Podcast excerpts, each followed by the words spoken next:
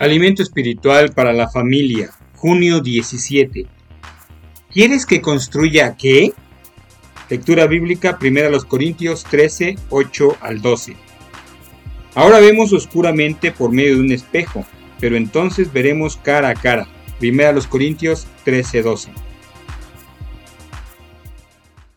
Watch, watch, pack, pack, pack. El sonido de los martillos retumba en el valle. Los vecinos del anciano lo observan divertidos. Lo han visto hacer cosas raras a través de los años, pero esta es la más rara de todas. No pueden menos que reírse de él. El anciano y sus hijos adultos no hacen caso a las risas. En cambio, siguen trabajando. Un clavo por aquí, un tablón por allá, pieza por pieza ven que su creación va tomando forma. Ese viejo está loco, grita alguien. ¿Por qué está llenando de heno su casa? No es una casa, dice otro observador. Es un barco, pero ¿para qué quiere un barco aquí? Por aquí no hay agua. Oigan, ¿alguno ha visto mis dos elefantes? interrumpe alguien. Tenía una pareja de elefantes en el patio, pero han desaparecido. Al igual que los elefantes, los otros animales van llegando de dos en dos. Cuando se llena el arca, Dios cierra la puerta.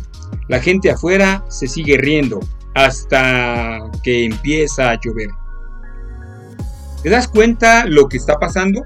Todos se creían que Noé estaba loco por obedecer a Dios. ¿Te ha dado Dios alguna vez un mandato que no comprendías?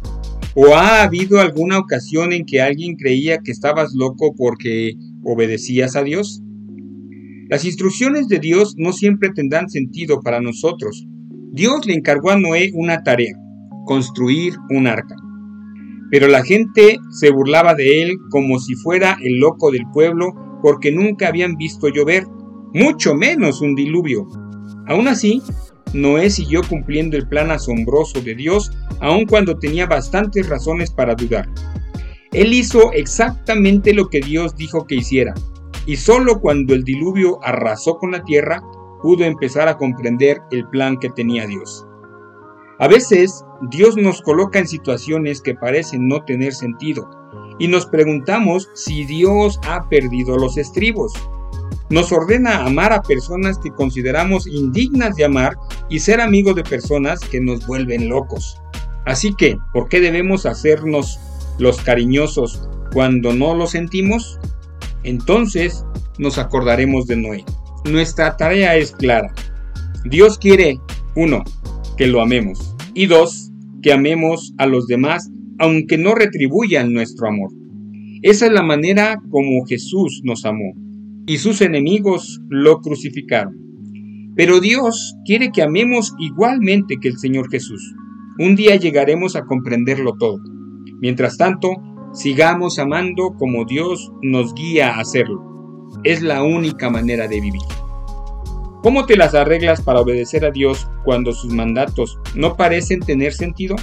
Señor, confiamos en ti lo suficiente como para querer seguirte siempre aunque no comprendamos tus mandatos. Cuando te sientas tentado hoy a ignorar los mandatos de Dios, recuerda a Noé y atrévete a creer que Dios siempre sabe lo que hace. Hoy también estás escuchando Alimento Espiritual para la Familia. Que Dios te bendiga.